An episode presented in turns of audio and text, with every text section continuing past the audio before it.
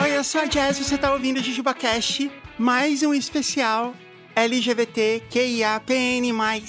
Nosso segundo ano consecutivo. Vai ser uma coisa anual agora, né?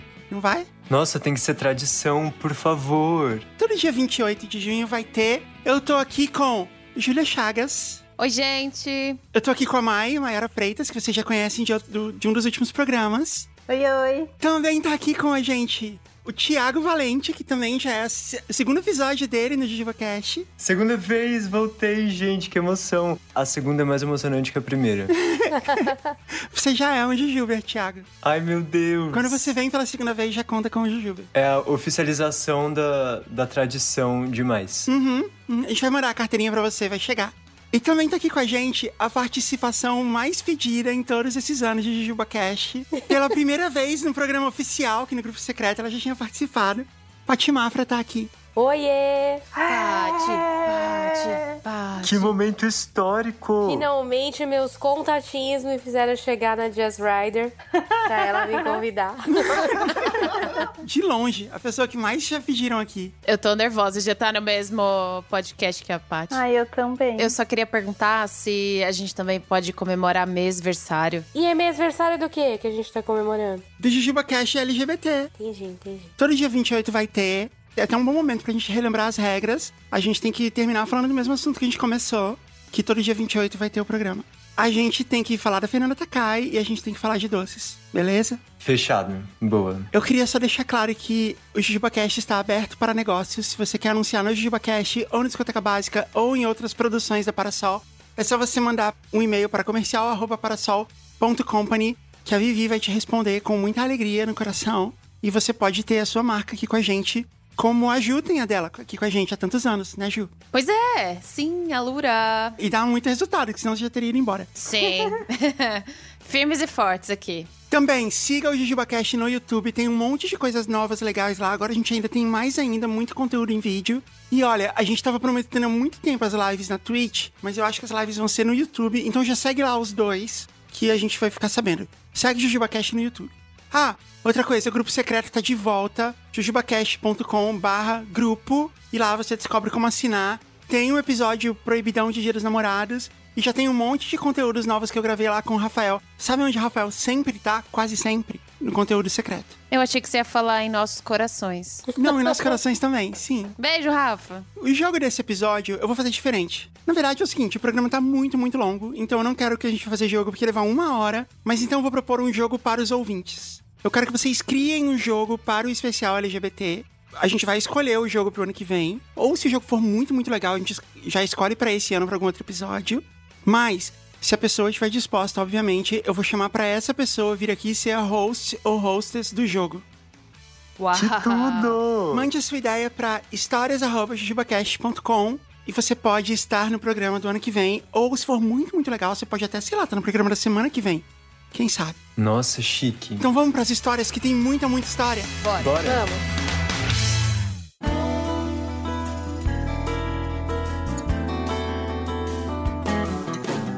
Eu já vou eliminar o plot twist e vou dizer que a última história é a minha história. Uhul! Então fica aí pra ouvir até o final.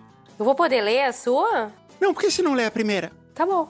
Olá, Jazz e qualquer pessoa que esteja ao seu lado, seja física ou virtualmente. Ou espiritualmente. Estou aqui para contar a história minha e de meu marido, e ela pode ser considerada uma história LGBT e de Natal e de Ano Novo, pois ela se passa nessa época festiva. Essa é a história perfeita, tem tudo que eu amo. Tem LGBT, Natal, Ano Novo. Fechadíssimo. Então, caso esse mês chegue tarde demais, considere usá-la em programas futuros.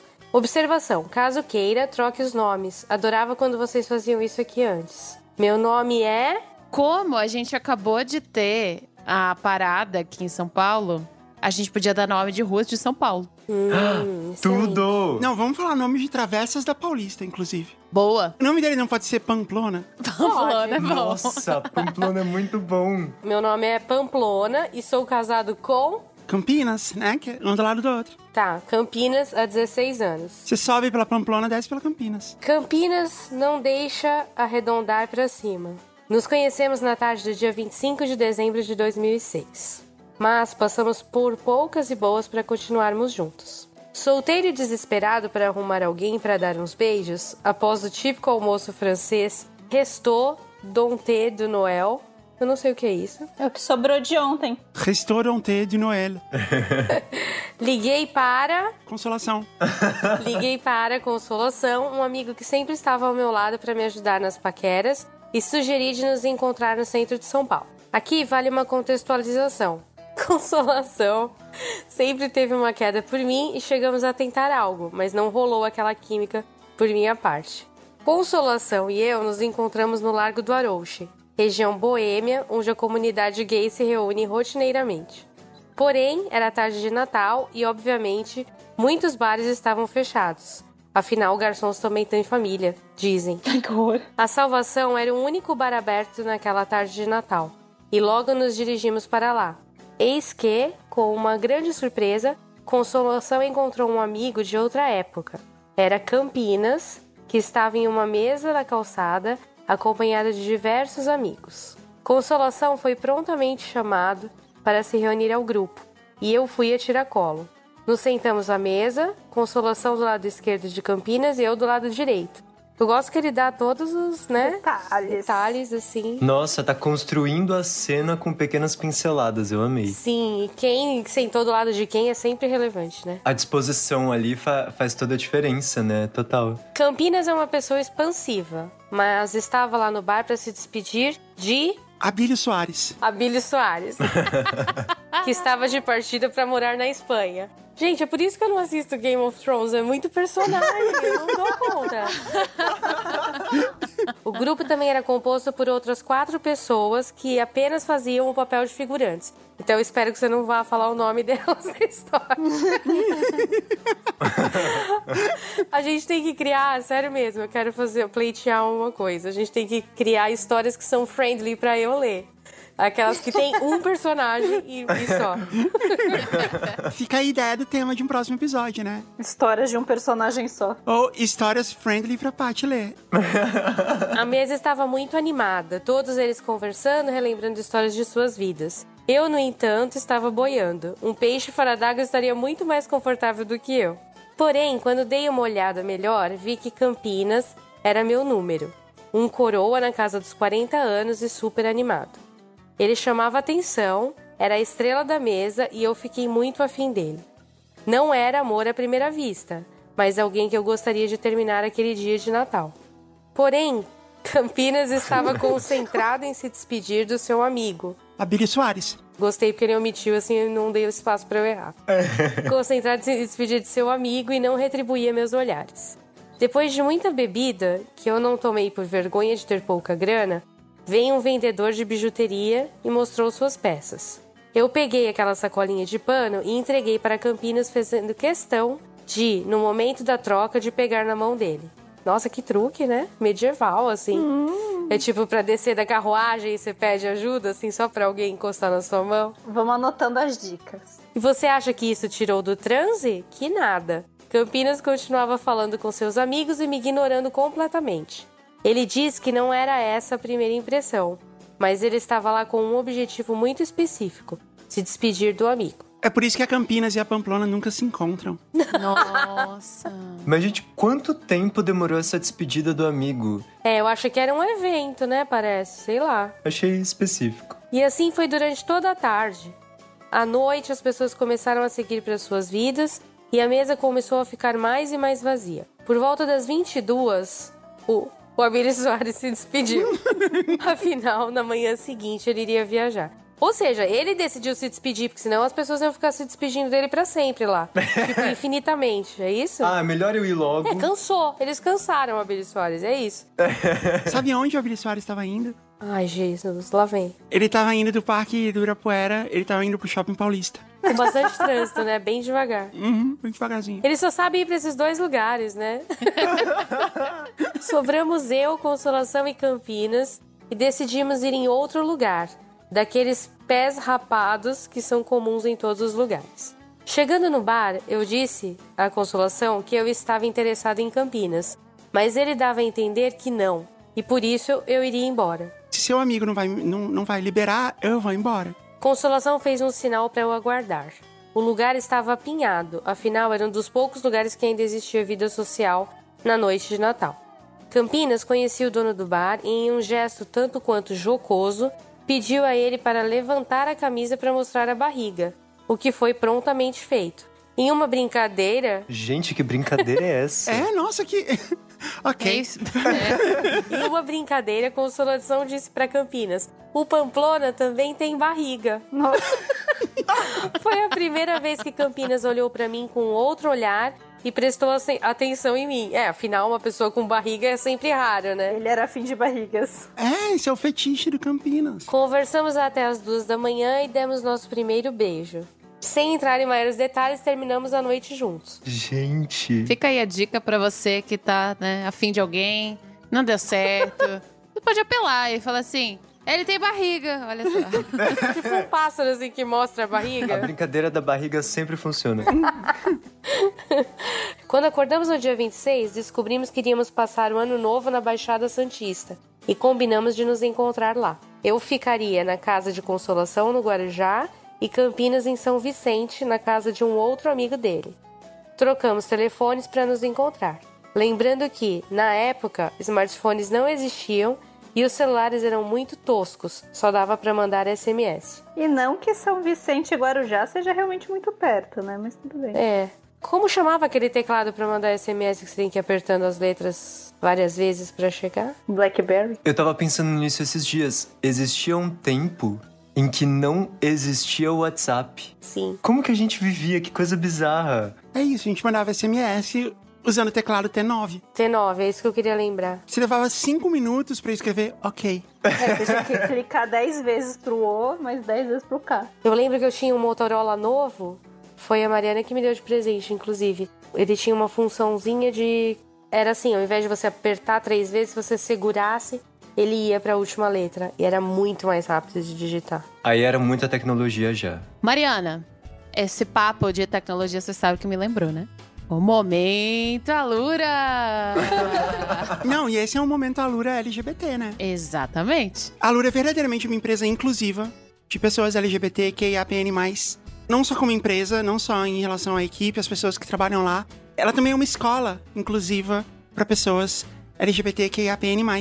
Um dos fundadores da Alura é uma pessoa não binária. Exatamente. Que outra escola você pode estudar que você pode dizer isso? Onde você sabe que você vai encontrar esse tipo de apoio, sabe? Esse tipo de identificação. E dentro da Alura, eu posso falar isso por experiência própria. A Alura é muito amigável, assim, tipo, você vai ser sempre incluído lá dentro, ou incluída, ou incluíde, mas isso vai ser sempre feito de um jeito tão. É tão natural, do jeito que sempre deveria ter sido, tanto com os alunos, quanto com os professores, quanto com as pessoas que trabalham lá. E assim, agora no mês do orgulho LGBT tem um monte de empresa que faz o que a gente chama de Rainbow Wash, né?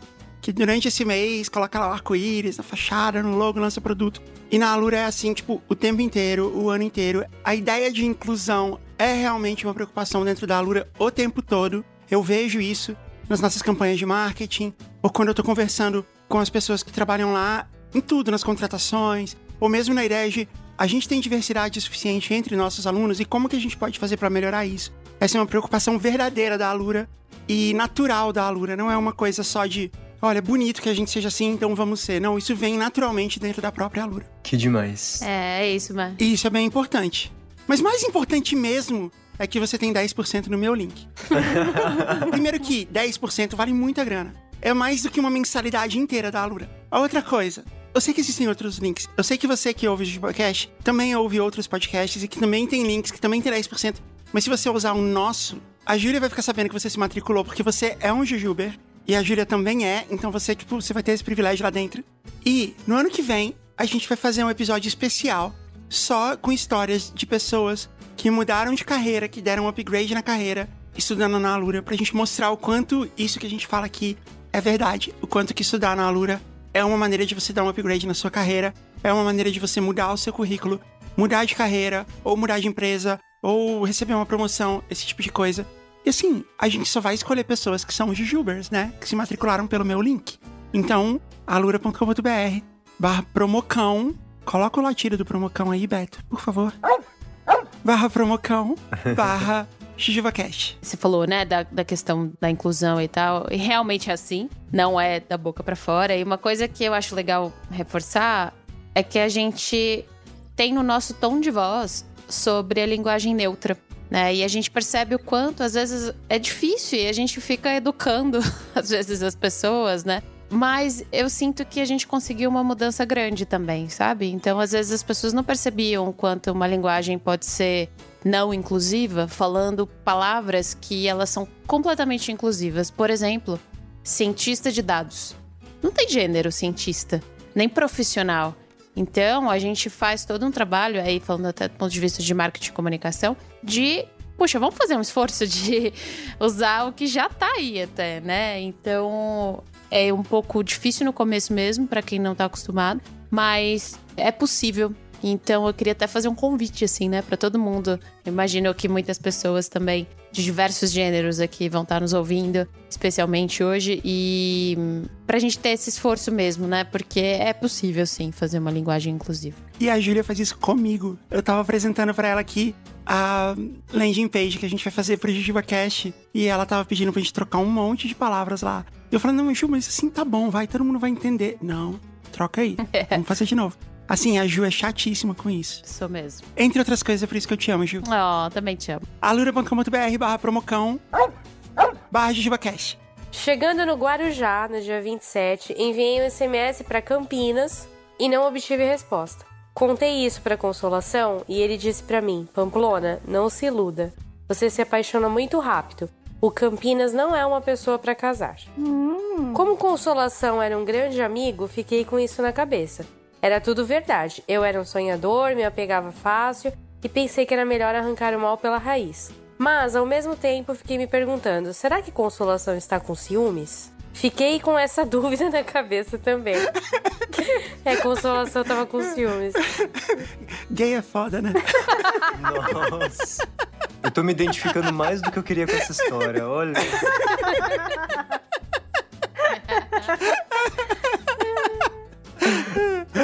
Em vez de ele acreditar na amizade, pensando que ele tava demovendo ele de uma má ideia, será que é ciúme? Exato.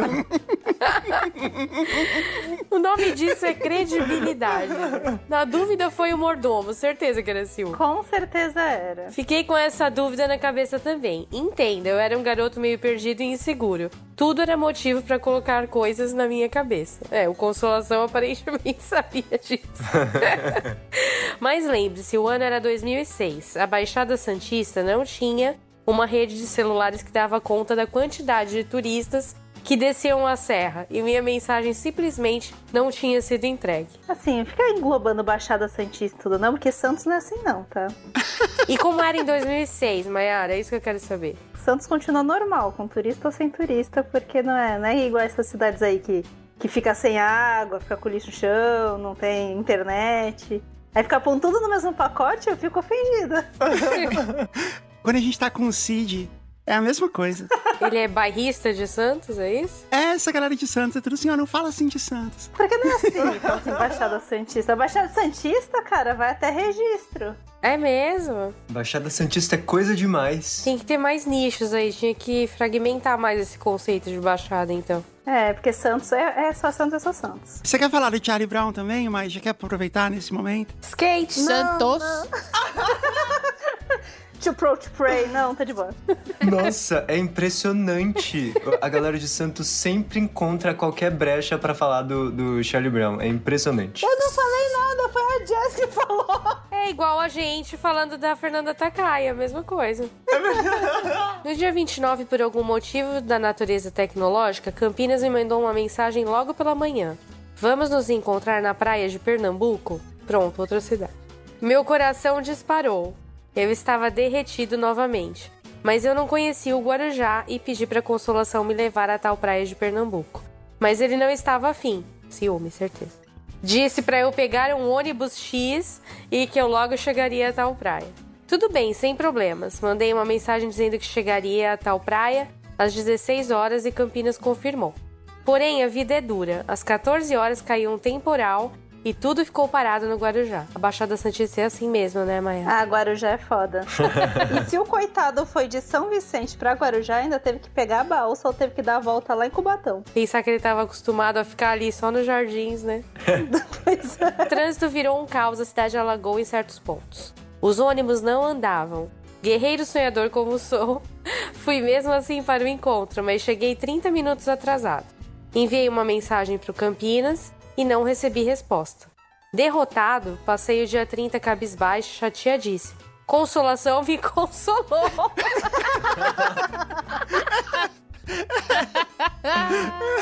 Disse que se fosse para dar certo, a gente voltaria a se encontrar. Só uma coisa, eles combinaram encontrar numa praia, praia de Pernambuco, que eu imagino que seja No Guarujá. Grande. E aí ele chegou lá 30 minutos depois e não achou o cara na praia, é isso. É que eu acho que tava chovendo, o outro nem foi, né? Pode ter tido a confusão, é que tem dois Guarujás, né? Tem o do, do Brasil e se for o Guarujá do Chaves, é em Acapulco. Ah, É verdade. Então acho que faltou especificar, talvez. É que tava dublado, né? Que tá... No dia 31, Campinas salvou o meu Réveillon ao me mandar uma mensagem combinando de nos encontrarmos em São Paulo no dia 2 de janeiro. Sim, nos encontramos no dia 2 de janeiro de 2007 e desde então estamos juntos. Campinas já tinha dito a todos os seus amigos que tinha encontrado uma pessoa legal. Campinas me ensinou muita coisa. Se tornou mais do que uma aventura de uma noite. Sou apaixonado por ele até hoje e desde então não conseguimos ficar muito tempo distantes. Que fofinhos. Eu digo pra todo mundo que ele foi o melhor presente de Natal que já tive e ao mesmo tempo responsável pelo meu pior ano novo da vida, da minha vida. Esse ano novo poderia ter sido muito melhor se eles simplesmente se ligassem. Né? Ao invés de mandar SMS, tipo, ah, não respondeu. Então provavelmente é porque ele me odeia. Não, mas tem todo um código. Você não sai ligando assim, sem trocar uns. Naquela época era socialmente aceito ligar pras pessoas. Além do que, se você tá na chuva 30 minutos atrasado, na praia, você liga. Você liga do ônibus. Não, olha, vai me atrasar um pouco, porque tá caindo o mundo aqui normal. É verdade. Todos os anos nos lembramos dessa história, rimos e vamos incluindo novos detalhes neste conto de encontros e desencontros. Sei que essa não é uma história engraçada e que talvez nem entre no programa do dia 28 de junho. Olha aí o derrotismo. Mas depois de ver o episódio 207 do Jujuba Cast, senti que deveria dividir essa história com você. Obrigada por ler minha história e muita luz pra vocês. Beijos, Pamplona e Campinas. Ah, Aí tem uma continuação aqui. Twitter, arroba guerra. PS, anos mais tarde, Consolação confessou que sim, era ciúme. e que não queria me ajudar a encontrar com Campinas. Mas passou depois que passou a fazer parte de nossa história. passou depois de 10 anos. Faz 6 anos que ele tá ok com isso. É, um abraço pro Consolação.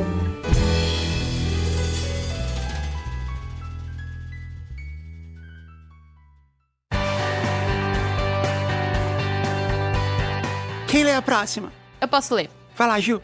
Olá, Jujubers. Como vocês estão? Tudo bem, e vocês? Vocês estão bem? Tudo bem. Uhum. Ah, eu também. Eu também. Meu nome é Moon e hoje vim contar pra vocês um pouco da minha história dentro da comunidade LGBT e neurodivergente. Não é uma história apenas de descobrimento, mas também uma história de amor. Durante esse texto, usarei diversos pronomes quando estiver se dirigindo a mim. Não é um erro de digitação. Hahaha. É apenas como me refiro a eu mesmo no meu dia a dia. Desde que me entendo como pessoa, sempre tive muita dificuldade de me sentir conectada com o gênero, que me designaram quando eu nasci. Eu não entendia todas as expectativas sociais associadas a isso. O porquê existia diferenciação entre os gêneros e também nunca me senti confortável quando se referiam a mim por esse gênero. Durante a minha adolescência foi especialmente complicado. Nenhuma roupa fazia me sentir bem e eu variava entre tentar esconder meu corpo ou mostrar ele o máximo possível. Além disso, tinha muitas dificuldades em me sentir conectada com as pessoas à minha volta, como se eu estivesse tendo uma experiência que ninguém estava passando, algo que eu não podia nem comentar, pois era sempre incompreendido de alguma forma. Entrei em depressão muito profunda, tive crises de ansiedade e fobia social. Não entendia como eu poderia deixar de sentir tão deslocada, tão diferente de todos. Sim, adolescentes em geral têm esses momentos de ninguém me entende, mas no meu caso, ninguém realmente me entendia.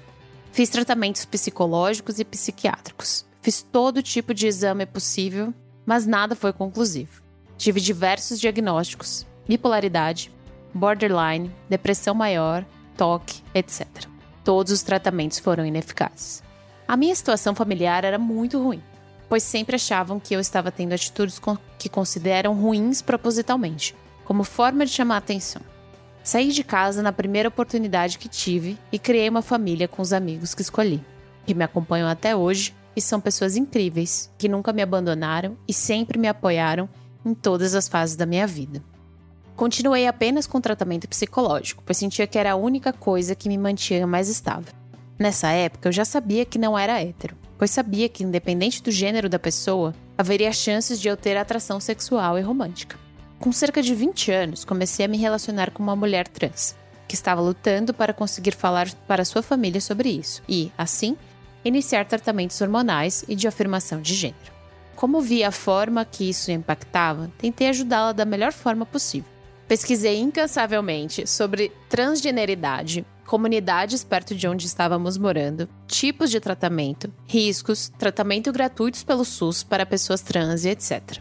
Me referi a ela sempre no feminino e nunca pelo seu nome morto.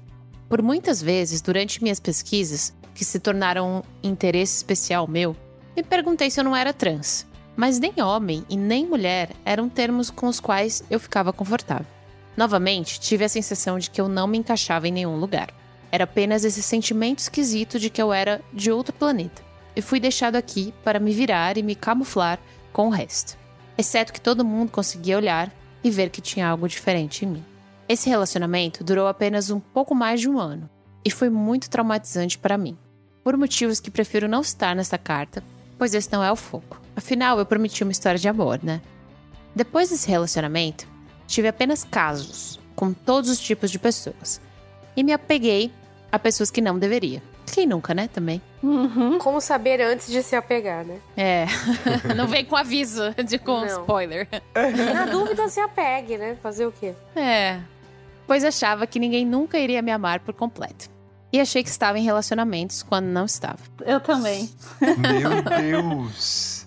Toda essa questão de relacionamentos era muito confusa pra mim. Era como se todas as pessoas tivessem recebido em suas casas um manual de como agir, como se portar, o que significa cada sinal, etc. Menos eu. Continuei com fé na minha terapia e desisti de me relacionar. Comecei na filosofia de que, se rolar, rolou, mas que não seria mais algo que eu iria ativamente procurar em minha vida. Durante todos os anos, quase duas décadas de terapia, sempre repetia para meus psicólogos, tive que mudar algumas vezes, que eu me sentia quebrada, que eu não conseguia entender nada.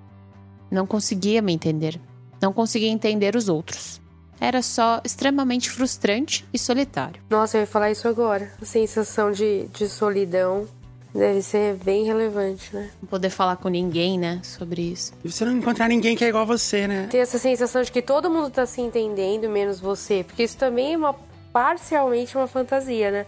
Às vezes tá todo mundo também se virando e. Mas a sensação que dá é que só você é o extraterrestre mesmo, né? Mas Moon comentou na- ali no começo que meio que todo mundo na adolescência passa por essa fase em que tá meio perdido, né?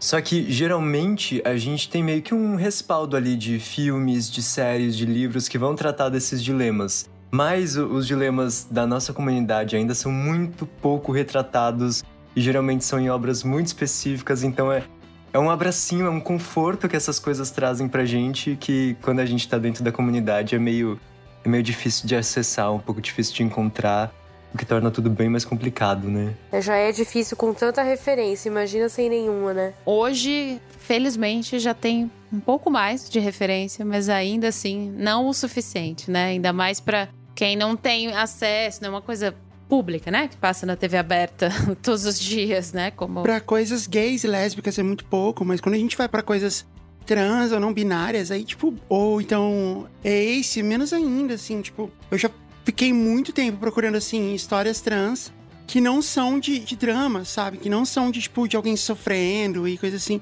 E, tipo, quase não tem, assim, elas são raríssimas. E além disso, você tem que procurar. E quando você procura, aí você ainda assim não acha, vamos dizer, com o mood que você espera que você poderia encontrar, um mood de normalidade, vai, vamos dizer. É sempre um, uma coisa super problematizada, sofrida, É sofrimento, né? traumatizante, é sempre uma redenção, ou então uma coisa extra dramática, enfim. É por isso que coisas como Heartstopper, elas são meio que revolucionárias, assim. Heartstopper é uma história de amor, adolescente, e se ela fosse uma história heteronormativa, seria quase boba, assim. Seria quase tipo, nossa... mas que É o boba. clichê do clichê, né? É o clichê do clichê. Por ela não ser heteronormativa, só por isso, ela já é revolucionária. Ela já significa muita coisa. Total.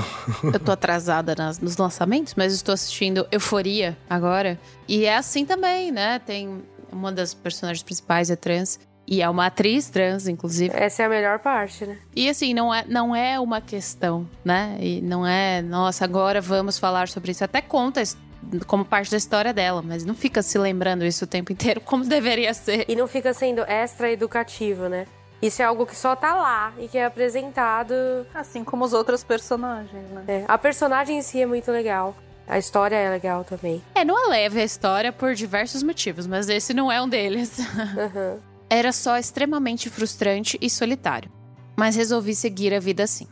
Haviam noites em que eu pensava sobre isso, sobre essas questões, mas deixava pra lá, ou ao menos tentava. Então aconteceu a pandemia, e eu estava em um trabalho extremamente estressante.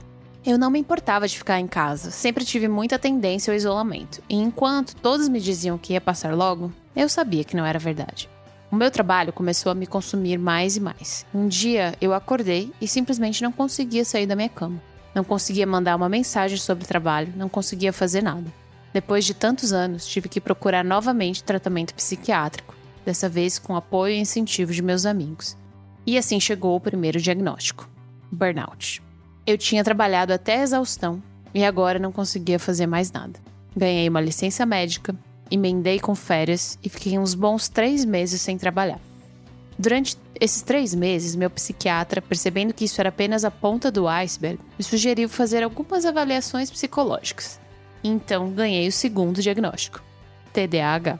Opa, tamo junto. Confesso que foi uma situação de felicidade e desespero ao mesmo tempo. Finalmente havia um nome para minha experiência. Infelizmente, essa seria a minha experiência pelo resto da vida. Tentando entender mais sobre TDAH, acabei em um grupo de Telegram onde havia diversas pessoas na mesma posição que eu. Posição fetal, né, eu acho. Olhando pro relógio, né? passando pelas mesmas experiências que eu, se sentindo da mesma forma. Chorei muito quando senti, pela primeira vez, que conseguia me identificar com os outros. Ficava muito tempo no grupo conversando, conheci todos os tipos de pessoas, de todos os gêneros, origens, sexualidades e tipos de TDAH. Mesmo assim, sentia que algo simplesmente não se encaixava ainda. Era como se fosse um quebra-cabeças que eu finalmente ganhei a primeira peça, mas ainda faltavam mais peças para montar a imagem completa. Que bela analogia, parabéns. E depois de mais seis meses de investigação e conversas com essas pessoas maravilhosas que conheci, tive um terceiro diagnóstico: TEA.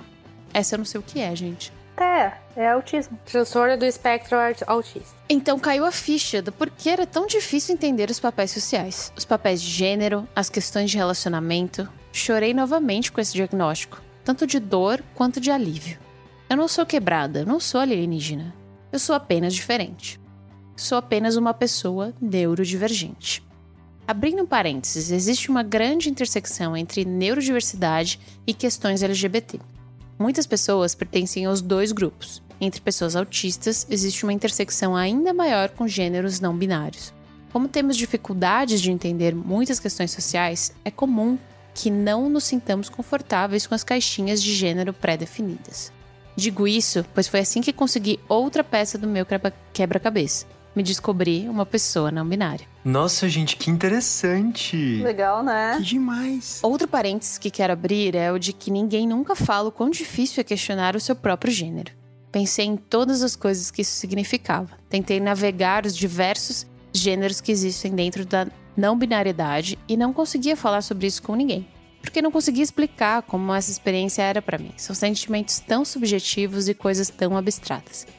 Bom, eu disse que não seria uma história apenas de autoconhecimento, né? Nesse grupo que entrei anteriormente, tive contato com muitas pessoas. Finalmente pude sentir que estava sendo a versão mais autêntica de mim. Fiz amigos, conversei abertamente sobre tudo. Uma dessas pessoas Vamos chamá-los de Cake. Era simplesmente carinhoso comigo. Eu não sou do tipo que entende indiretas ou segundas intenções, então flertar não é meu forte. Deixa eu fazer um comentário nos nomes não binários maravilhosos. Não é? Moon e Cake. Se tem umas coisas que as pessoas NB são boas é de criar nome pra elas mesmas. São os melhores nomes. Muito bom mesmo. Eu achava que Cake era apenas muito simpático, que ele queria muito ser meu amigo. Uma vez, Cake passou um mês, um mês todo me mandando músicas. Toda noite ele cantava músicas e dedicava pra mim. Ai, que fofo. Oh, Gente. Era um bom amigo. E eu, dentro do meu cérebro autista, pensava que Cake era uma pessoa muito estranha. Mas os dias que Cake esquecia, ou não podia me enviar música, eu ficava chateada. Eu aguardava ansiosamente as músicas, fazia pedidos, comentava quando a música era repetida, etc. Até que um dia eu tive uma leve suspeita de que talvez Cake estivesse sendo mais do que simpático. Poxa, um mês depois mandando música. Talvez, hein? Será? Talvez tivesse intenções além da minha amizade. Detalhe que, em todo esse tempo, Cake cantou apenas músicas românticas pra mim. Mas só após um mês começou a surgir essa desconfiança em minha cabeça. Por que será que o Cake gosta tanto do Vando, né? Não consigo entender. White Snake. Pedi ajuda para meus amigos para fazermos juntos um checklist e determinar qual era o possível interesse de Cake em mim. Eu queria saber o que foram os itens do checklist. É, os critérios. Qual era o possível direito de cake em mim? Apenas me mandar músicas? Me mandar músicas e me paquerar? E um dia que Cake não estava afim de mandar músicas porque estava chateado com algo, eu fui diretamente perguntar para ele se ele estava dando em cima de mim. Adoro. da forma mais direta e autista possível. Boa noite. Gostaria de saber se você está dando em cima de mim. Eu amo. Ai, muito linda. E a resposta foi: sim, todos os dias, por muito tempo. Olha aí, a sinceridade, gente. Ah, melhor resposta. Gente, é uma tatuagem isso. Todos os dias por muito tempo. Ai, Nossa, sim. Ah, Eu sou dessas, é muito fofo. E eu amei a praticidade. Não ia ser muito mais fácil também se a gente tivesse um pouquinho mais dessa, dessa praticidade na- nas relações. Totalmente. Eu e Cake ficamos muito próximos muito rápido. Cada um morava em um estado, mas conversamos todos os dias por mensagem até tarde. Era só uma comunicação muito fluida, onde sentia que poderia me expressar da forma que eu queria e tinha esse sentimento de que já nos conhecíamos a vida toda. Era igual eu e a Paty, a gente era exatamente assim. Tchururururu. Eu e o Ju também. Oh, Depois de um mês, resolvi ir visitar Cake onde ele morava. Foi simplesmente a pior viagem de avião da vida. O que era para ser uma viagem de uma hora se tornou um dia todo do avião, não conseguindo pousar no aeroporto de destino, o que levou o mesmo a voltar para o estado de origem. Meu Deus, que horror! E colocar os passageiros em um hotel, emitindo a passagem para o dia seguinte. O que acabou sendo perfeito para eu e Cake, pois nesse dia, Cake poderia me esperar no aeroporto de onde morava. Eu não entendi. o voo não conseguiu pousar, ele voltou pra origem. E ele teve que dormir um dia lá. Aí no dia seguinte, quando ele foi, o Cake pôde ir no aeroporto esperar ele. No outro dia ele não podia, ele ia ter que chegar e pegar um Uber, essas coisas. Ah, E quando finalmente cheguei lá, ele me abraçou. E tivemos um dia incrível, onde ele me fez andar 10 quilômetros, me levou em vários lugares, conversamos sobre todos os assuntos e tivemos nosso primeiro beijo. Tudo foi tão orgânico que- como se nos conhecêssemos há anos. Nada era estranho entre a gente. Nessa viagem também conheci sua família. E tive certeza de que eu e Cake ficaríamos juntos. Viajei outras vezes para o estado de Cake. Inventamos histórias sobre uma convenção que estava acontecendo no hotel que me hospedei. De que eram parte de uma seita que fazia o café da manhã do hotel servir bolos incríveis. A seita do bolo. Afinal, ele era cake, né? Ah, por isso. Sim. Andamos por todos os lugares e eu caí em um desses lugares da forma mais ridícula e inesperada possível. Cake desesperado andou 3 quilômetros passando de farmácia em farmácia porque queria me trazer band-aid e sabia que eu só usaria se fosse band-aid com estampa de animaizinhos. Gente. que todo mundo sabe que cura mais rápido, né? Muito E mais. faz doer menos também. Óbvio. E aí, nesse dia, com o corpo todo quebrado, cheia de band-aids estampados pela cara, tive certeza que amava Cake. Até eu já amo Cake. Cake veio me visitar, conheceu e foi aprovado pelos meus pets. Conheceu meus amigos, conheceu minha família. Fiz Cake se perder na rua com meu péssimo senso de direção. Nos atrasamos para todos os compromissos porque passávamos horas um seguindo o outro pela casa, ao invés de nos arrumarmos. Tínhamos discussões intermináveis sobre assuntos porque falávamos de uma forma como se estivéssemos um discordando do outro, mas na verdade estávamos dizendo a mesma coisa. Cake me entendeu e me aceitou por completo. Conversávamos sobre questões de gênero, papéis em relacionamentos, relacionamentos heteronormativos, etc. Falei sobre minha não binariedade, sobre como gostaria de mudar meu gênero em meus documentos, alterar meu nome, sobre a possibilidade de cirurgias de reafirmação de gênero. E ele sempre deixou claro que estava comigo porque me amava. Nada disso ia mudar alguma coisa. Com ele, pude ser exatamente eu mesma e ter sentimentos que não achei que eram possíveis. Falei sobre minhas questões de disforia de gênero, vi ele evoluir sobre esses assuntos até argumentar sobre eles. O pedi em namoro da forma mais autista possível, Oi, tudo bem? Queria saber se estamos namorando. Amor. Eu acho legal que ele sempre cumprimenta antes. Um pedido passivo. É. É. é que ele é educado. Queria saber se você tá dando em cima de mim e se estamos namorando. Parece que ele ligou no telemarketing pra saber, né? Oi, eu sou cliente de vocês há muito tempo e eu queria saber se estamos namorando. É. Pena que não teve a resposta. Passamos o ano novo juntos. Apesar de que só tivemos ceia às três horas da manhã, já que nós dois temos miopia temporal. E quando vimos, já tinha passado da meia-noite. Eu entendo vocês. A gente atrasou uma hora para começar esse programa. É, verdade. Você não pode alegar miopia porque eu e a Mayara te avisamos que você estava atrasado. Ai, não começa. Eu e a Mayara somos o seu óculos da miopia. Vocês duas juntas, pelo amor de Deus. Eu não tô fazendo nada, eu tô quietinha. Afinal, é isso que produtoras fazem. Uhum. É muito bom ter a parte no, no episódio. Todas essas esquisitices, essas excentricidades, essas diferenças só fazem a gente rir e se amar ainda mais. São momentos que lembramos depois e rimos com saudade. No começo desse ano, me mudei para Espanha. Cake esteve comigo até o último dia, me ajudou quando tive crises e não conseguia parar de falar em loop. Ele tentou não chorar, porque tem dificuldades para chorar na frente dos outros, mas eu abracei ele e ficamos chorando por muito tempo juntos. E eu garanti que ia ficar tudo bem, porque daremos um jeito. E hoje, enquanto eu escrevo essa carta para vocês, Cake comprou sua passagem para Espanha. Já fazem quatro meses que não nos vemos, mas falamos todos os dias da mesma forma neurodivergente de sempre. Choramos juntos, lembrando das coisas, rimos juntos das coisas impulsivas que fazemos, ou das brigas que não são brigas que temos, ou das nossas mudanças bruscas de assunto e da nossa falta de limites na hora de falar das coisas. Nos apoiamos, nos ajudamos, nos incentivamos, adequamos nossa comunicação quando nossos transtornos começam a entrar em conflito. Falamos das nossas inseguranças, de coisas que queremos, de nossos traumas. Somos, primeiramente, melhores amigos. Oh. E em breve estaremos morando juntos. Oh. Enfim, essa é a minha jornada que me levou de uma pessoa que não sentia que tinha espaço nesse universo para uma pessoa que finalmente se sente confortável em ser ela mesma. Encontrou diversas respostas e até uma pessoa incrível com quem eu quero ficar pela eternidade.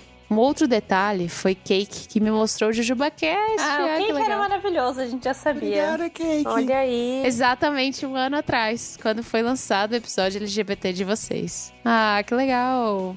E agora estou aqui escrevendo essa carta, que é um tanto uma declaração quanto um abraço em quem está se sentindo perdido nesse caminho, de se entender e de entender nosso papel na sociedade. Um beijo e até logo.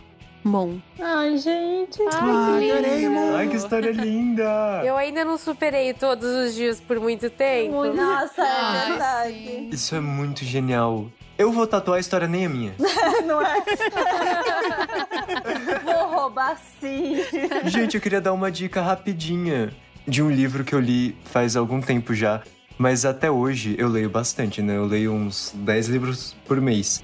Até hoje foi o único livro com um protagonista não binário que eu li até hoje. Então, tipo, ah, eu preciso encontrar mais histórias. E é muito bom, se chama Todos Nenhum Simplesmente Humano, de Jeff Garvin, que é sobre uma pessoa não binária e essa pessoa lida com isso escrevendo num blog e, enfim, contando como é a relação dela na escola e como tá acontecendo todo esse processo dela se entender. É muito interessante também para pessoas não binárias se verem representados, mas também pra gente entender melhor como é esse processo, o que se passa na, em todo esse dilema de tentar se adequar nesses estereótipos de gêneros, que é muito doido. Muito legal. E uma história que mostra que o amor sempre vence. Sim. E que bolo e lua podem ficar juntos.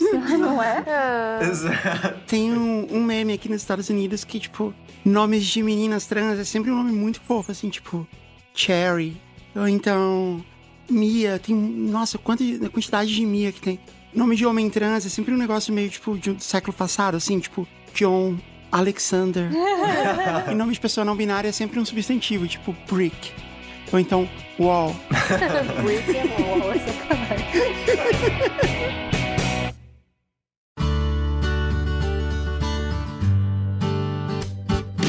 Mais, você lê a próxima pra gente? Olá, Jess. Possivelmente Rafa, possivelmente Kat. Errou. Possivelmente mais convidados. Errou todo mundo. Temos só a Jess. Desculpa decepcioná-lo. Me chamo e tenho 30 anos. Por favor, se possível, mudem o nome. Porque é sempre mais engraçada. Vamos mudar? Como o JujubaCast tá fazendo um ano, né? Eu queria que a gente trocasse por coisas que tem em festa de criança. Ele pode chamar coxinha? brigadeiro, eu voto brigadeiro também. Bexigão. O bexigão. Vai- agora vai ter que ser Vai bexigão. ter que ser bichicão. Vocês estão mandando a história pra passar por isso, ok. Ninguém manda pedir pra trocar o nome. O respeito aos fãs é. Daqui pra frente vai ser assim. Se a Ju não estiver no programa, peço que troquem o meu nome. Peço que Você alguém, exceto a Ju, troquem o meu nome. Me chamo Bichigão e tenho 30 anos.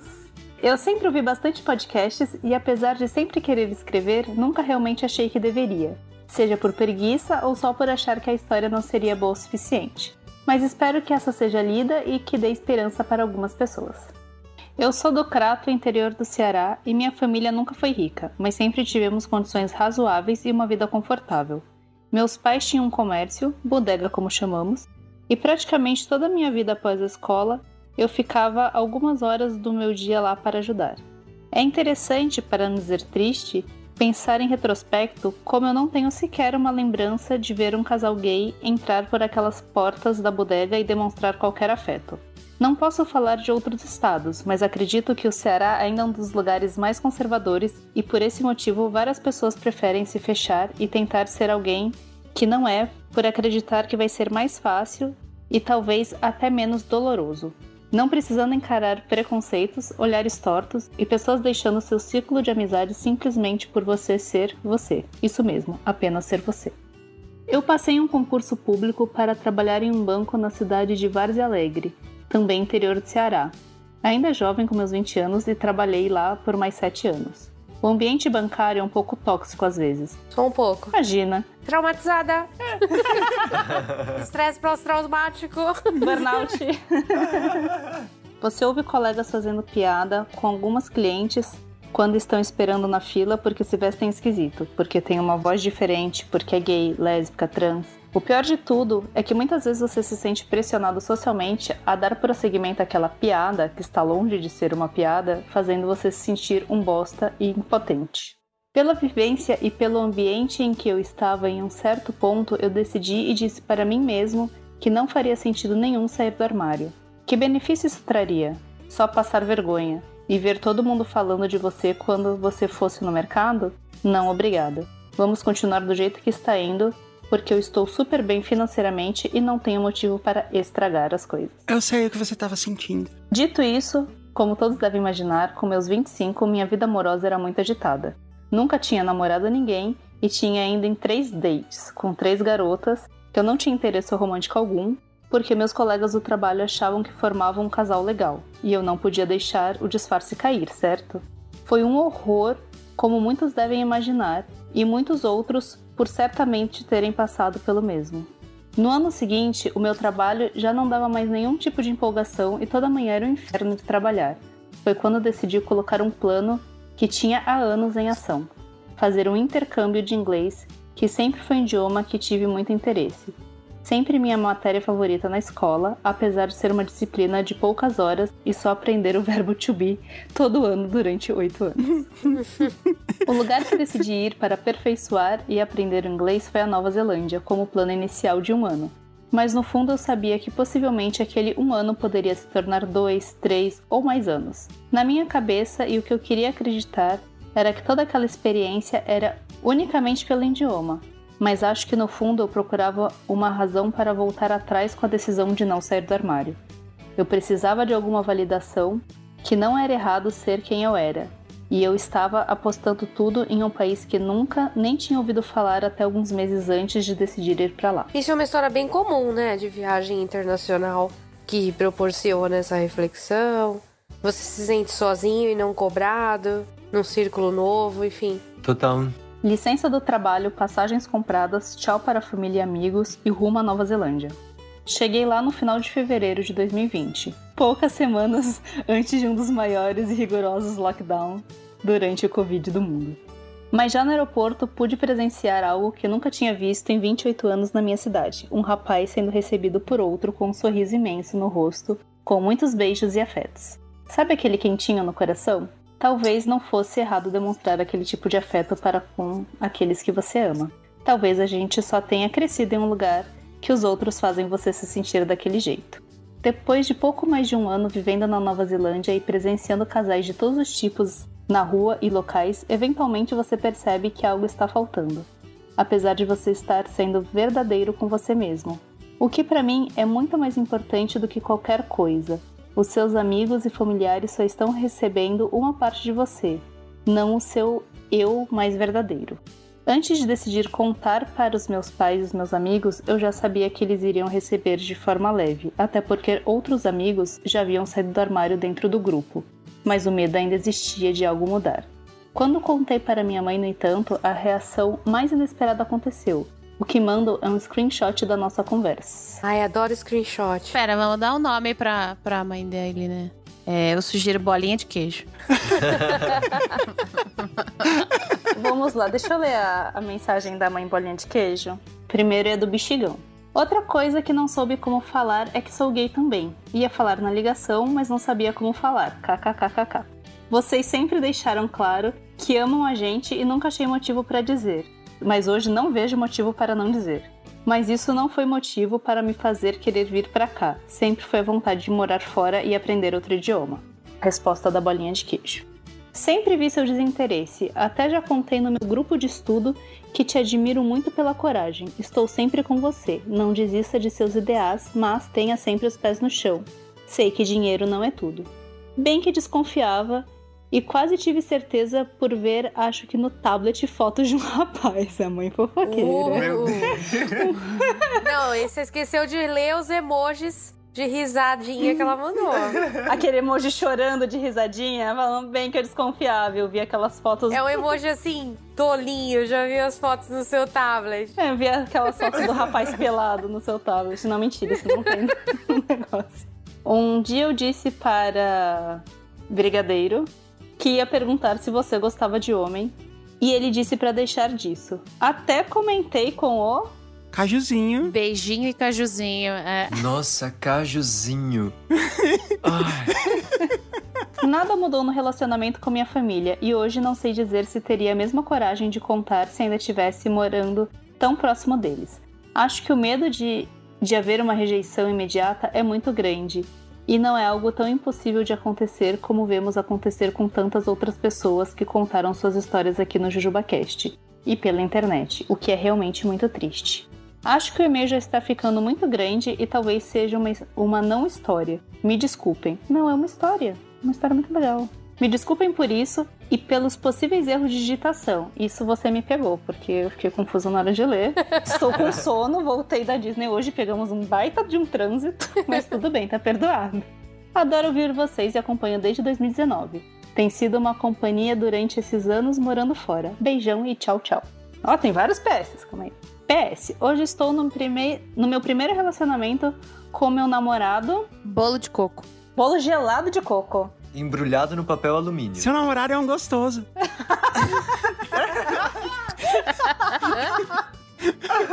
Querido por muitos brasileiros. Desejado por milhões. Milhões. Então, hoje estou no, meu primeiro relacionamento com o namorado bolo de lá de coco há mais de um ano e nos conectamos poucas semanas antes de eu me mudar para a Austrália, o que foi muito doloroso na época porque achamos que nunca mais iríamos nos encontrar. Até que um mês depois ele decidiu mudar para a Austrália também. Boa, bolo de gelado de coco. É, deve ser bem apreciado lá na Austrália, o bolo gelado de coco. Fica a dica, né? Você que tá ouvindo a gente, que tá na Austrália. Deve ser Perth, né? Que ele tá. É, sempre é. Faça bolo de coco pra vender, né? Austrália, país tropical também. Geladinho. PS2. Ouvi o episódio especial LGBTQIAP+, 2022, no dia em que eu estava indo buscar ele no aeroporto. Vocês não imaginam tanto que eu chorei ouvindo esse episódio. Ah, a gente imagina. PS3. O importante é ser feliz. Ai, que demais. Que legal fazer parte da história dele. É muito legal quando isso acontece, né?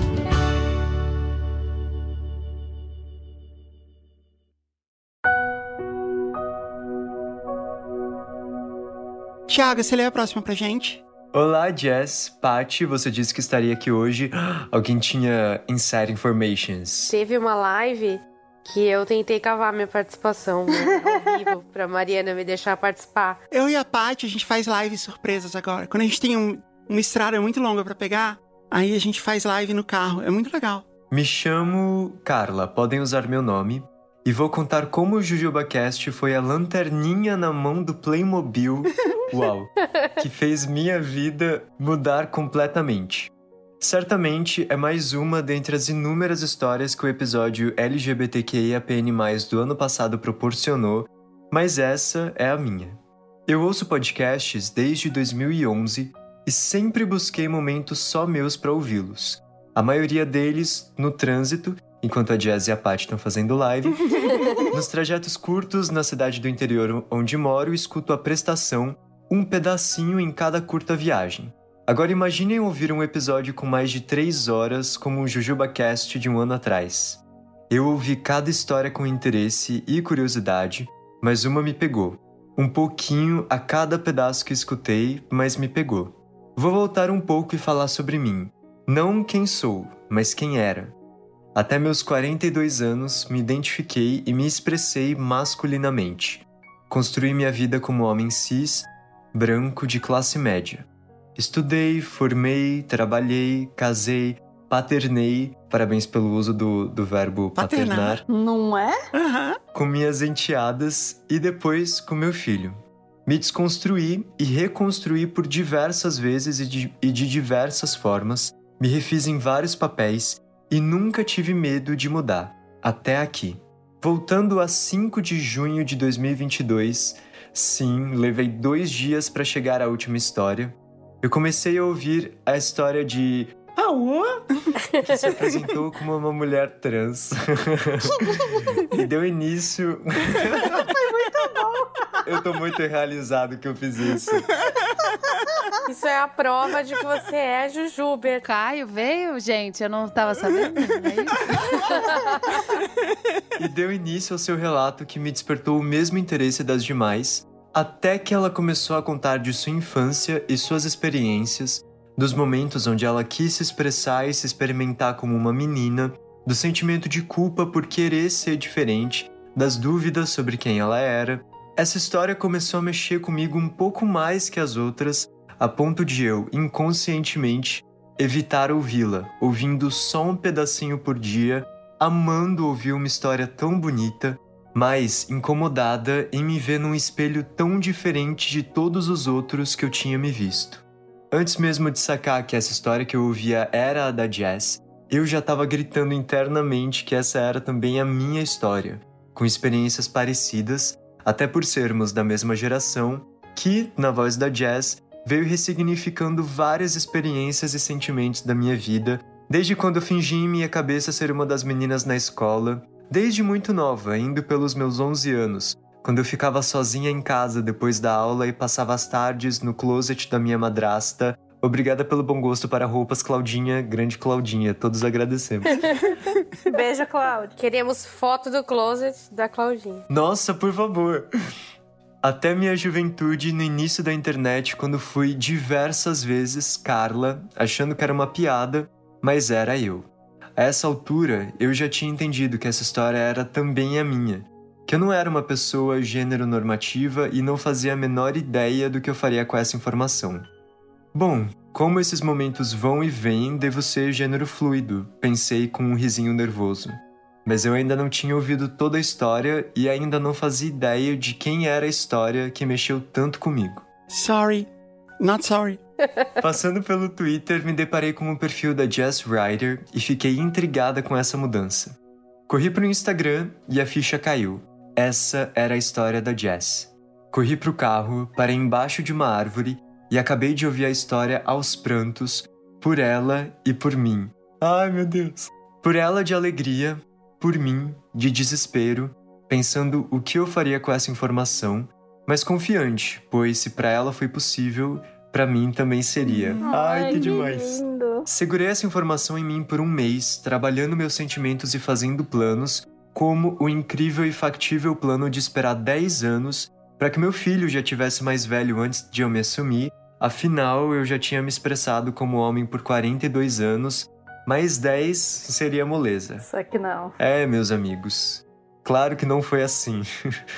A consciência é uma merda. Depois que temos sobre algo, isso toma sua mente, grita a verdade todo momento e torna-se impossível deixar de ver e ouvi-la.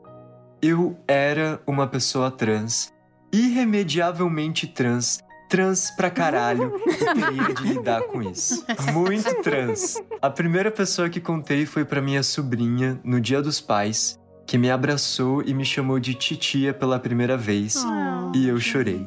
Duas semanas depois, consegui uma oportunidade e contei para minha esposa, e acabamos por nos separar algumas semanas depois, mas com muito respeito e carinho em todo o processo. Comecei a me experimentar, provar roupas femininas em lojas de departamentos como se estivesse traficando.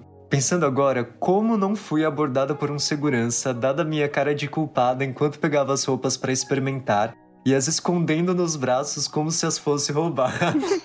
Bem, fui pesquisando sobre os temas trans e minhas dúvidas e encontrei uma psicóloga incrível, especialista em atendimento a pessoas trans. Obrigada, Fernanda. Valeu, Fernanda, arrasou. Beijo, Fernando. Mandou bem. E fui me aceitando e me experimentando. Comprei minhas primeiras roupas, saí vestida com elas pela primeira vez, comecei a contar para amigos próximos e segui por alguns meses vivendo em dois mundos, transitando entre o feminino e o masculino. Em setembro, já me expressando de forma bem diferente da que as pessoas estavam acostumadas. No trabalho, minha diretora comentou a minha mudança de estilo e eu achei que seria um bom momento para contar que eu era uma mulher trans eu era gestora de comunicação de um grupo de faculdades e escolas, um lugar aparentemente diverso. Recebi abraços e apoio, mas dez dias depois fui demitida. Ah, Putz. que legal. Me disseram que aconteceu uma mudança no departamento que eu geria, uma grande mudança onde um único cargo deixou de existir: o meu. Que conveniente, não? Todo mundo acreditou. Costumo dizer que se tem orelha, focinho e pé de porco, muito provavelmente é um porco. Mas vida que segue. Sem trabalho, separada, sem saber quem eu era ao certo, fui me construindo, me refazendo, me modelando. Fui aos poucos tomando coragem para me apresentar para pessoas importantes. Contei para os meus pais que não reagiram bem a princípio. Contei para os meus irmãos e foi diferente. Tive acolhimento de um e proteção do outro, duas coisas que eu precisava. Fui sendo afastada por alguns, acolhida por outros, fui entendendo meu novo lugar no mundo, aos poucos comecei a ser mais eu. E assim foram passando as semanas e os meses, eu entre dois mundos, mas cada vez mais para o lado em que eu era real. A grande virada foi quando entendi que era a hora de contar para o meu filho. Ele havia ganhado do tio um guaxinim de pelúcia, ai que gracinha. E na hora de dormir, me disse que o guaxinim era neutro. Quando perguntei o que isso queria dizer, ele me disse que o brinquedo não era nem menino nem menina, Ah, era neutro. Ai, que Oh. fofo. Na manhã seguinte, conversei com a mãe dele e resolvemos que era hora de falar. Almoçamos e falei com ele. Falei que eu sempre fui uma mulher dentro. Sempre me senti assim, mesmo sem saber, e que agora eu sabia. Iria querer também ser uma mulher por fora, que meu nome era Carla. Ele se levantou da cadeira e me deu o abraço mais libertador da história e disse: Eu te amo, Carlinha. Ah, meu Deus. Ah, Fofinho. Você é meu papai de qualquer jeito. Ah, não, gente. Ah. Agora eu sou a papaya. Paia, não! meu Deus! Ter que fazer uma tatuagem de papaya com a frase da outra história. Combinamos que iríamos devagar, sempre conversando um com o outro sobre contar de mim e locais dele, como escola e capoeira, e fomos devagar com isso, um passinho por vez. Em maio, para comemorar seu aniversário de 8 anos, fomos a São Paulo, onde me expressei de forma mais feminina e ele me viu sendo reconhecida e respeitada como mulher em todos os lugares. Chegamos à conclusão que não faz mais sentido não ser eu nos lugares onde vamos, e desde então eu sou somente Carla. Somente eu. Sendo aceita ou não, sou só eu. Carla. Papaya. Papai, gente, papai me pegou demais. Queria terminar agradecendo a Jess por compartilhar sua história, me dar a oportunidade de ouvir, me reconhecer e a partir daí ajustar o caminho da minha vida. Vocês são incríveis. Obrigada. Ai, meu que lindo. Gente, eu conheço a Carlinha e eu até fui procurar aqui no Instagram enquanto o Thiago tava lendo. Pela cronologia dela aqui, eu fui uma das primeiras pessoas pra quem ela contou. Ah, Porque eu achei aqui a primeira mensagem que ela mandou. Ela me contou no dia 26 de agosto. Caramba! Foi um pouco menos de dois meses depois do programa. Assim, é uma pergunta que eu recebo bastante, assim, tipo, será que eu sou trans? Será que coisa assim? Eu falo assim, tipo, eu não sei, eu não, não sou eu que vou te dizer. É, Não adianta você me contar toda a sua experiência, que cada caso é um caso, assim, só quem pode saber é você mesmo. O máximo que eu posso fazer é compartilhar a minha experiência com você. E é muito impressionante saber, assim, o quanto faz diferença. E eu acabei acompanhando, assim, muitas coisas. Eu acompanhei quando ela foi demitida, ela me mandou mensagem, ela me mandou as primeiras fotos dela. E no último show que eu fiz em São Paulo, ela tava lá. Ai, que legal! Ju, você deve lembrar dela, Mai, você também, que tava lá. Ela tava na mesa bem de frente pro palco, cantando todas as músicas ali. E foi muito legal poder ver ela pessoalmente. Aí eu acho que eu sei quem é, eu acho que eu lembro. Carlinha, é uma honra poder fazer parte da sua história desse jeito. E apesar de eu estar lá, a história é só sua. Ela é só sua. E você merece tudo. A história da papaya. E eu acho que o mais legal da gente conhecer histórias como a história da jazz, histórias, enfim, da, da comunidade no geral, é que a gente vê o tanto de possibilidades que existem, né? Tipo, além daquilo que geralmente é apresentado pra gente. E aí a gente que se sente muito perdido, às vezes, a vida toda, que nem a Carla. Ela tinha mais de 40 anos, era isso? Sim, 42. E o filho dela, oito, é isso? É.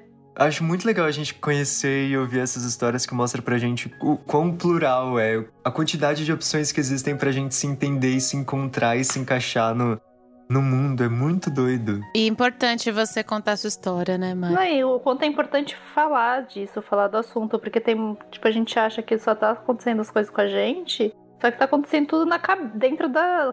Cada um dentro da sua própria cabeça, né? Então, como é importante compartilhar pra outra pessoa ver que também. que ela não tá, né? Tipo, não tá sozinha, não é só ela, ou entender o que ela tá pensando e sentindo. É, pra mim foi igual, assim, quando. Lá nos anos 2000, eu, eu até falei isso no último programa. Eu li o blog da Maite Schneider. Ela tinha um blog chamado Casa da Maite. E era uma das mulheres mais importantes é, hoje em dia na, na- no cenário de diversidade inclusão, como consultora de empresas nesse sentido. E é isso, há, há 20 anos eu li o blog dela e tava lá me identificando também. Enfim.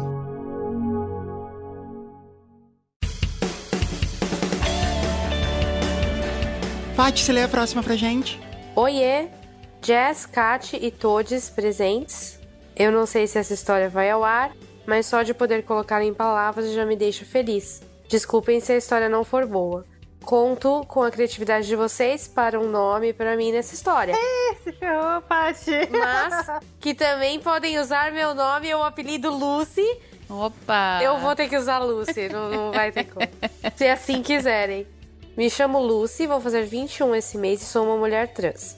A história que tenho pra contar não é incrível ou super cativante. É uma história normal de alguém que está vivendo pela primeira vez. Depois de alguns anos de amizades tóxicas e um momento de respiro de uma depressão que não via mais o fim, eu me afastei de tudo e todos para ter um tempo para mim. Foi mais ou menos aí que comecei a pôr importância em pensamentos que não se calavam em minha mente. O que eu sou e quem eu sou. Singelo, né? Só isso. Nesse momento delicado da minha vida, conheci amigos no Discord, que atualmente são meus únicos amigos que tenho contato. Lembrando que grande parte dessa história se passa na pandemia. Minha melhor amiga é um deles. Eu estava me descobrindo, revisitando o meu eu criança que dizia: Não posso ser uma menina agora, só em outra vida. No começo foi difícil descobrir o que eu era. Na minha cabeça preconceituosa, eu não poderia gostar de mecânica, marcenaria, metalurgia, fins, se eu me sentia uma mulher. É, de novo, né? Aquela coisa da identificação, dos genders, roles e tudo mais, dos estereótipos, enfim. Misturado ainda com a sexualidade, né? Porque muitas mulheres também acabam misturando essas profissões, sei lá, com coisas excessivamente masculinas Aí não se veem como lésbicas, e aí, como não são lésbicas, então acho que não são. E se auto-invalidam, né? Muito maluco. É, o que não faz nem sentido, né? Não havia problemas de mulheres gostarem disso, mas não entendia como eu poderia gostar sendo uma. Lésbicas existem, mas eu não entendia que eu ser uma era uma verdade. Enfim, nunca fui preconceituosa, mas quando se tratava de mim, não existia alguém mais preconceituoso para me julgar do que eu mesmo. Aos poucos, fui me entendendo e perdendo esses auto-preconceitos. Auto-preconceitos, que belo, que belo conceito, né? Ela só era preconceituosa com ela mesma. É. Chegando à conclusão de que o meu caso existia e era mais comum do que imaginava. Contei para minha melhor amiga com o coração quase parando, já esperando uma desqualificação que nunca veio. Ao invés disso, recebi algumas perguntas e um conforto de que aquilo era respeitado. Com a ajuda dela, que já estava por dentro do mundo LGBTQIAP+, comecei a estudar mais e mais. Eu não queria mais me odiar e desconhecer o que era ser eu, ser uma mulher, ser uma trans no Brasil. Me mudei do Rio Grande do Sul para Santa Catarina. Ô Mari, mas quais cidades ela passou ali entre Rio Grande do Sul e Santa Catarina. Se ela foi lá pela região oeste, por exemplo, ela pode ter ido direto ali, assim, de Erechim até Chapecó, rapidinho. Passando por Concórdia, talvez. Agora, se ela foi, tipo, de Porto Alegre. É, de Porto Alegre até Florianópolis, por exemplo. Não, Porto Alegre até Florianópolis é bonito, que dá pra ir pro litoral, né? Aí ela vai passando ali por Torres, depois Criciúma, né? Bem ali no sul. Laguna. Laguna foi onde meu avô nasceu. Praia do Sonho, um que é tão bonita. pro avô da Mar.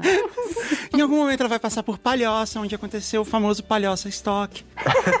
aí chegando em Florianópolis, né? Passando em São José, é óbvio, você não chega em Florianópolis sem passar por São José. E aí chegando em Florianópolis. É, me mudei do Rio Grande do Sul para Santa Catarina, do pior, do ruim pro pior. E para piorar, para uma cidade de interior.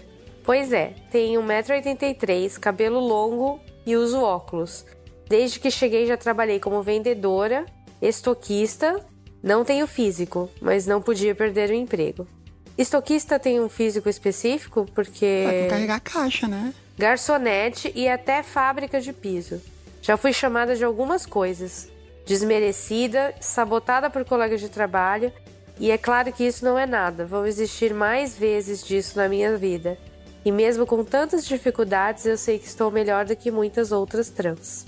Tenho grandes planos, um deles é me mudar para um estado diferente, para uma melhor qualidade de vida. Falta só o mais importante: dinheiro e emprego. Mas minha história de vida, até o atual momento, só confirma algo que eu posso dizer com toda certeza para vocês. Eu estou vivendo até o momento a melhor parte da minha vida, porque agora eu amo o que eu sou, amo como pareço e como planejo me, me parecer e amo ter a minha melhor amiga como uma pessoa que eu posso sempre contar e as amigas que só pude conhecer graças ao JubaCast. Obrigada, Jess. Ah, De nada. Que demais. Me permitir ser feliz, me conhecendo cada vez mais, aprender mais e mais sobre a história do que me representa e essa luta, onde as maiores guerreiras abriram caminho para todas nós, foi a melhor coisa que eu já fiz. E como eu não consigo pensar em outra forma de finalizar essa história, a não ser com o slogan de algum produto genérico, se permita ser feliz você também. ah, que fofa. A Lúcia é a nossa moderadora lá do nosso grupo do Discord. E quando eu criei o grupo, ela se voluntariou lá de ser a moderadora, de organizar as coisas lá. Então a Lucy ficou bem próxima da gente. E ela também tá nos outros grupos que a gente faz parte. Ela é muito legal. E é muito bom poder contar com você, Lucy. Você merece tudo de melhor.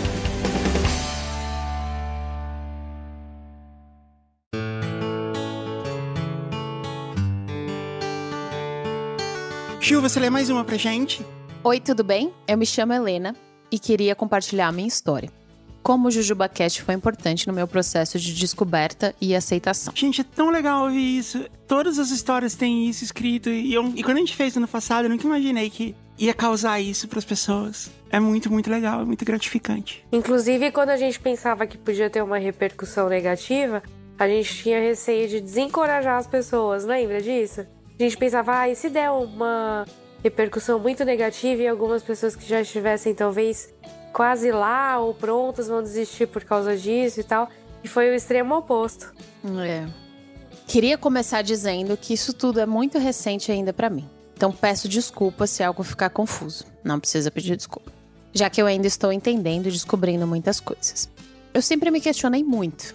Desde criança eu tinha a sensação de que algo não estava no lugar mas sem saber o que era ou como resolver.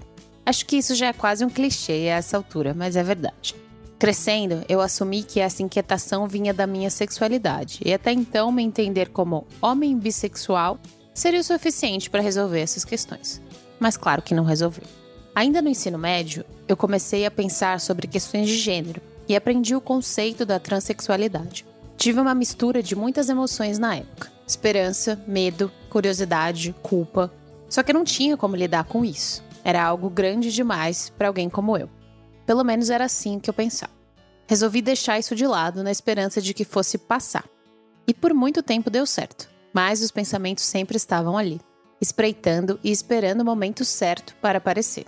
Bom, esse momento aconteceu no último episódio especial LGBTQIAP+. Ai, cara. Nunca fui uma pessoa de acreditar em sinais ou destino, então vou dizer que o timing foi perfeito. Eu não escutava podcast já há algum tempo por conta da rotina lotada, mas quando vi o tema, tive muita curiosidade e decidi tirar um tempo para ouvir. Na época, meus questionamentos estavam retornando com força. Isso vinha me incomodando muito, por não conseguir afastar os pensamentos e me concentrar no meu trabalho e estudo. Escutar o relato da Jess foi como se alguém estivesse lendo a minha vida para mim. Muitas das situações que ela contou eu também vivi, incluindo a parte de ver conceitos como gênero fluido como uma saída. Um meio termo para tudo isso. E depois de ouvir tudo, eu não consegui mais negar ou esconder o que eu sentia. Eu finalmente tinha aceitado o motivo de toda a minha inquietação. Eu sou trans. Não foi fácil lidar com isso. Eu comecei contando a uma amiga que sempre me apoiava quando eu me questionava. E ela encarou super bem, mas eu ainda estava perdida. Parabéns para as amigas moderninhas do mundo, vai. Sim. É, é eu tive uma também. Oh.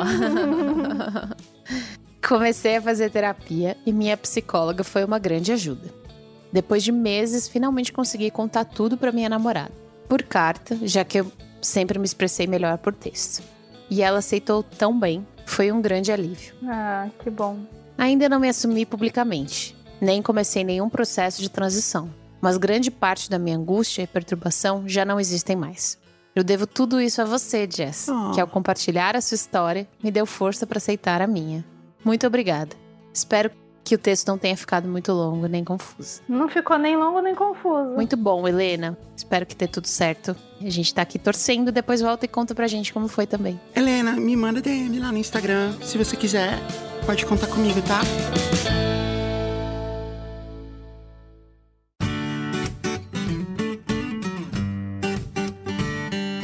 A gente leu todas as histórias que chegaram até o momento da gente fazer a pauta do programa. As outras histórias que chegarem, a gente vai dar um jeito de encaixar nas próximas ou talvez no programa do ano que vem. E eu vou ler minha história agora, como eu prometi.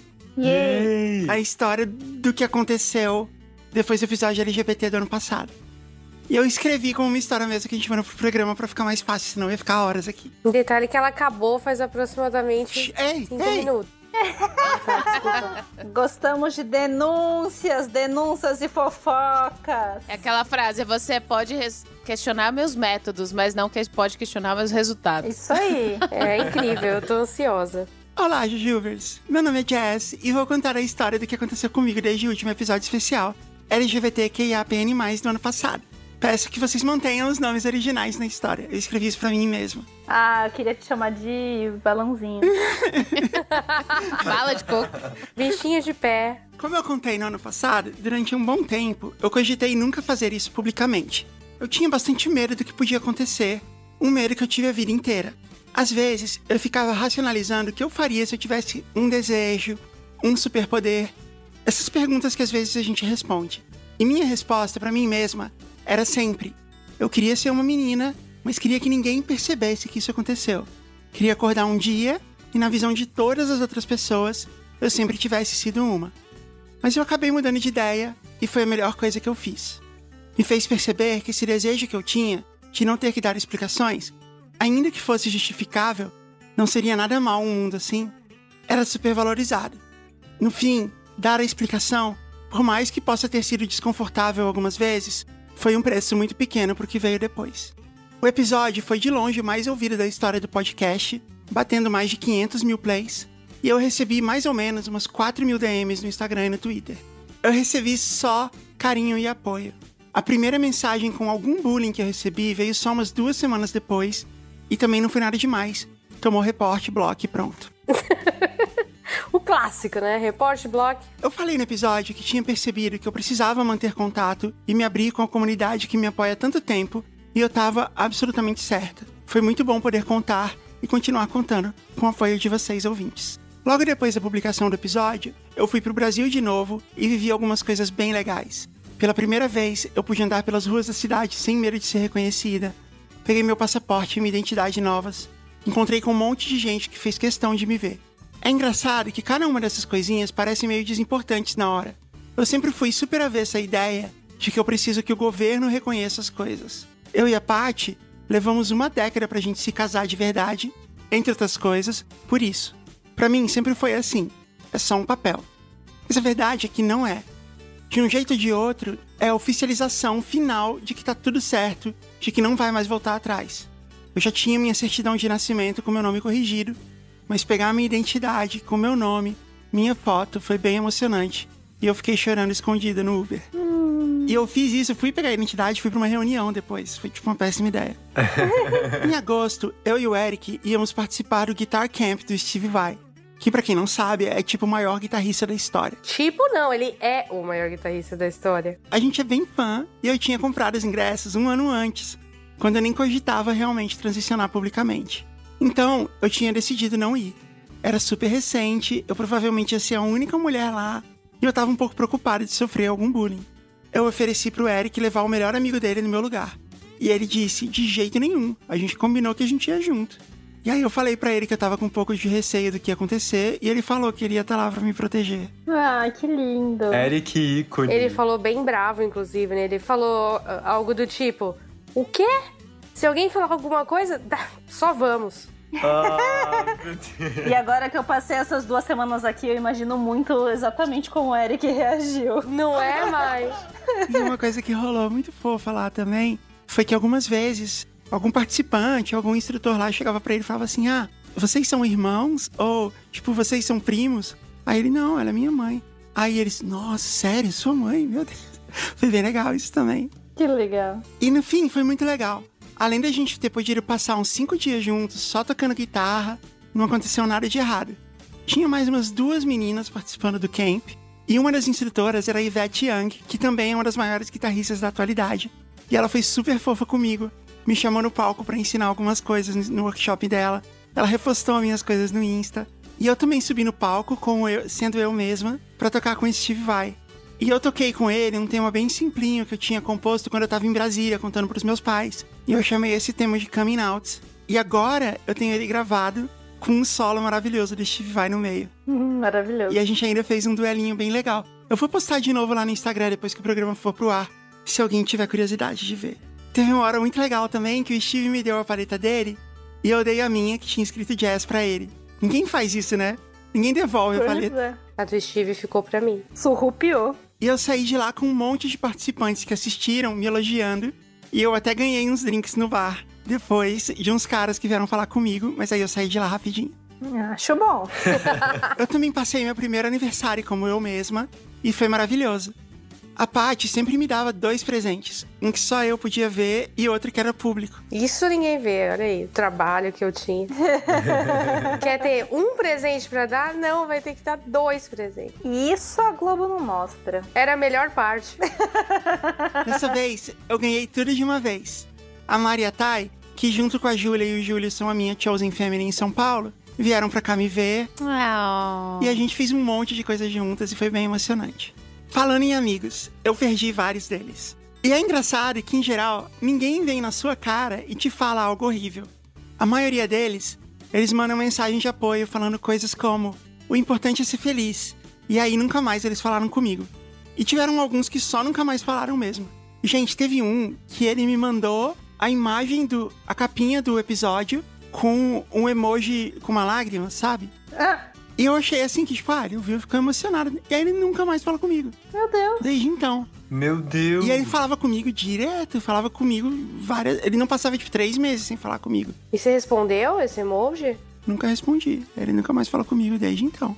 Eu conheci um monte de gente aqui em Miami que estava sempre nos shows da banda, com quem eu saía, com quem eu falava às vezes. E já no meu aniversário, em outubro, a maioria deles não ligou. Aliás, a minha própria banda acabou me substituindo depois de um tempo.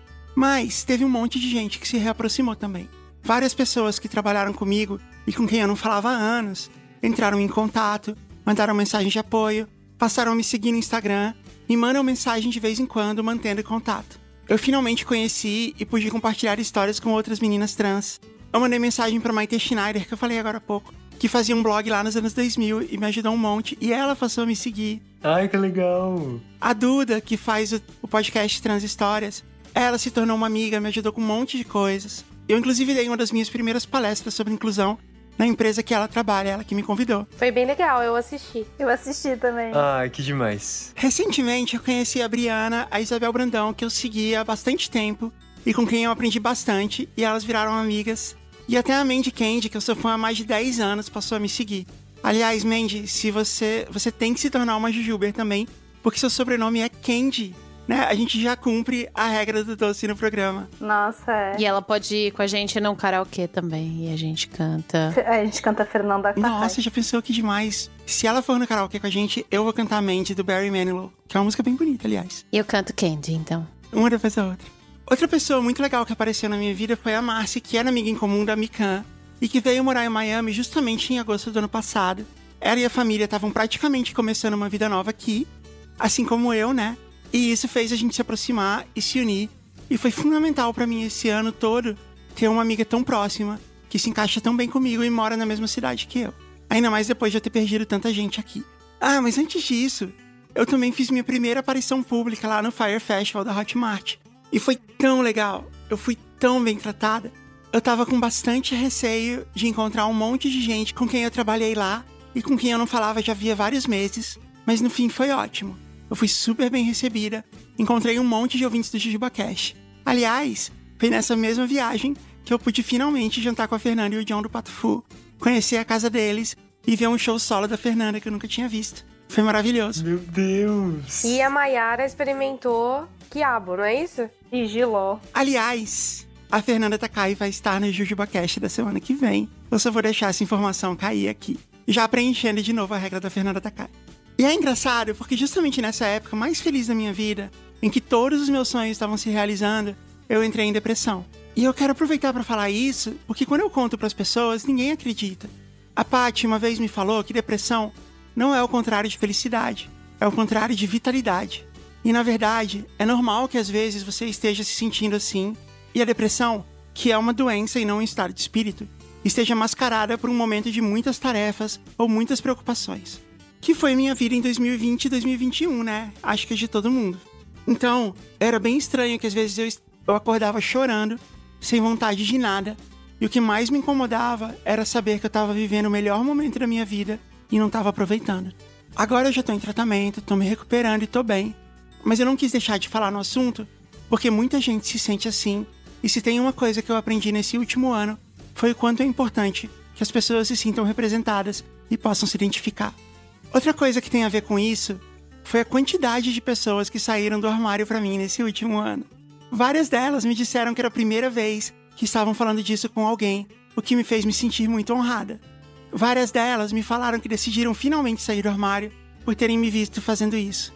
E isso foi de longe a maior recompensa, a coisa mais legal que já aconteceu nesse ano todo. Porque, como eu falei no final do episódio do ano passado, eu só pude chegar até aqui porque um monte de gente abriu o caminho para mim. Então, saber que eu abri o caminho para mais um monte de pessoas me enche de orgulho e me dá a sensação de que eu tô dando de volta para a comunidade aquilo que eu recebi. Hum. Eu tenho um amigo que eu conheci em uma reunião de trabalho logo depois do episódio ir ao ar. Ele ficou todo tímido perto de mim, e eu dele também, na verdade. Mas a gente se deu bem e passamos a nos seguir no Instagram. Umas duas semanas depois, ele estava saindo do armário como homem trans e trocando o nome dele no Instagram.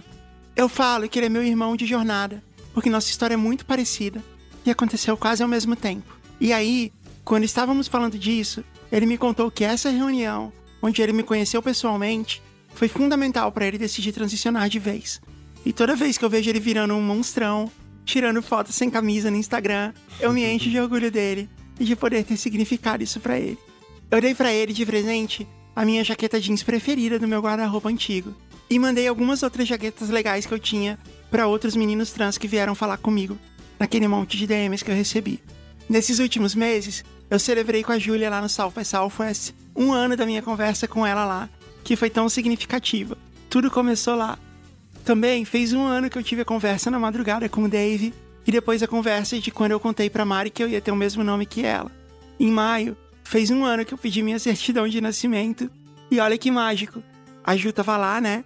Quando eu pedi e ela foi emitida em 6 de junho mesmo dia do aniversário da Mari. Ai, que legal. legal. E agora, um pouco depois desse episódio ir pro ar, o próximo ano começa com outro sonho enorme sendo realizado. Eu vou realizar a minha cirurgia de confirmação de gênero. Eu sei que eu tinha falado lá atrás que eu não ia falar disso publicamente, mas tudo que eu contei nesse e-mail aqui mostra a importância de eu estar junto nisso, com essa turma enorme que eu tenho e que me ouve aqui. E como é importante para mim poder ser a representação de um monte de gente que passa por coisas similares.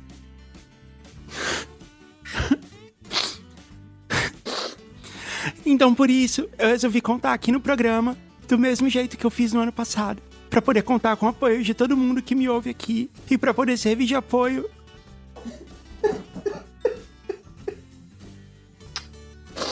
Oh, gente. Desculpa. Imagina. Tá tudo bem. e para poder servir de apoio para um monte de gente que sonha em passar pela mesma coisa, como a Marianinha de 6 anos de idade já sonhava. é isso. Obrigado pela oportunidade de contar mais esse capítulo de, da minha história para vocês. Obrigado para todo mundo que mandou a história também. E que os próximos sejam tão felizes como esse, apesar de um monte de ameaças que a gente vem sofrendo vai dar certo, vai ser legal. Obrigada, gente. Obrigada a vocês que vieram participar. Oh. Já deu certo, já deu muito certo. Sim. Eu tô chorando, mas eu tô bem feliz. ok, gente, é isso. Então até o ano que vem. Até, até o ano que vem. Até ano, até que, ano vem. que vem. Beijo, gente. Tchau. Beijo. Tchau. Muito obrigado. Beijos. Beijo.